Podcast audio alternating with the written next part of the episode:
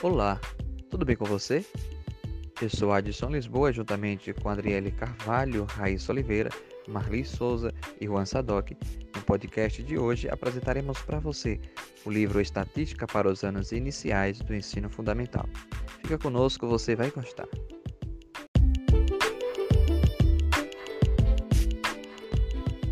O livro Estatística para os anos iniciais do ensino fundamental é uma obra organizada por Irene Carzola, Sandra Magina, Verônica G. Tiran e Gilda Guimarães.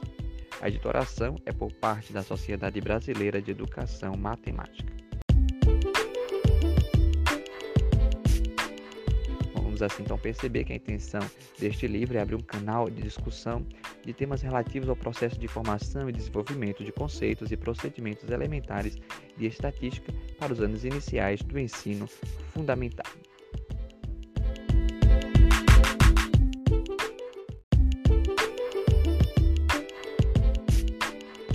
No primeiro capítulo deste livro, as autoras nos direciona aos conceitos básicos da educação estatística, nos revelando então o que é a estatística, apresentando para nós também a educação estatística e ainda nos mostra a estatística para a cidadania e nesse o que entendemos por letramento estatístico.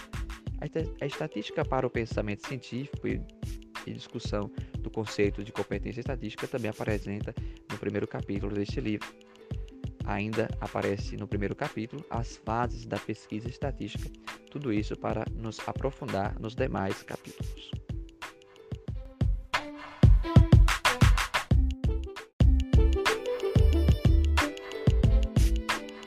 Bem, dando continuidade no capítulo 2, que trata de observação e dúvida, a identificação do problema, é abordado a importância da hipótese na construção do trabalho estatístico em sala de aula, tanto para alunos quanto para professores.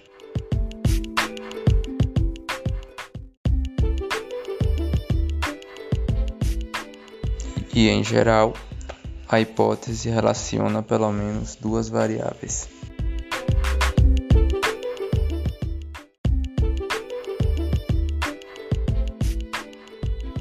O capítulo 3, que aborda sobre a coleta de dados, traz informações essenciais sobre o seu uso. A coleta de dados é um meio utilizado para captar informações e, a partir da mesma, gerar novos elementos e referências. Os questionários e as fichas de observações são métodos de coleta de dados. Pesquisas, estudos, planejamentos e análises são seus frutos.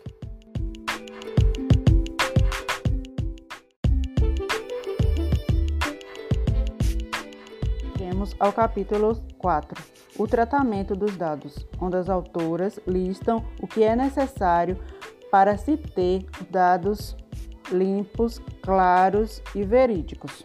Vamos à lista?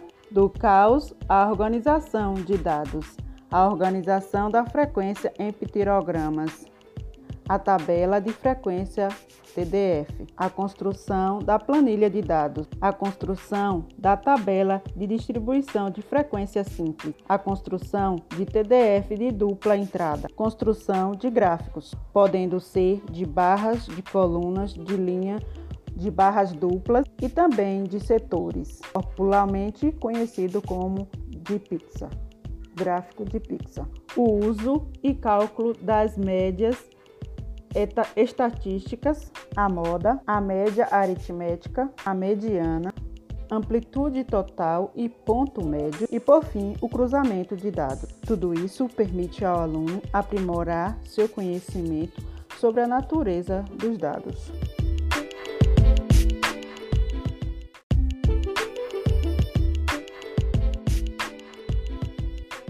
O capítulo 5, por sua vez, trata da interpretação dos resultados. Neste sentido, durante a pesquisa, deve-se atentar para a construção dos argumentos e respostas resultantes das hipóteses e coleta de dados.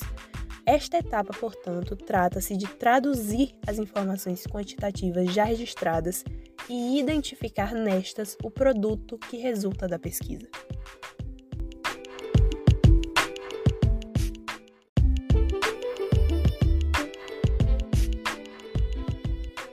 Capítulo 6 traz o jogo da memória como uma ferramenta em potencial que pode ser utilizado em pesquisas experimentais. Uma possibilidade de trabalhar medição de tempo, grandezas e medidas a partir da observação e cálculos. Que grupos conseguem finalizar o jogo mais rapidamente com mais facilidade? A partir da utilização de tal jogo como pesquisa experimental e a depender dos grupos selecionados para tal, é possível obter um ou mais produtos, como a resposta para quem tem mais memória, adultos ou crianças?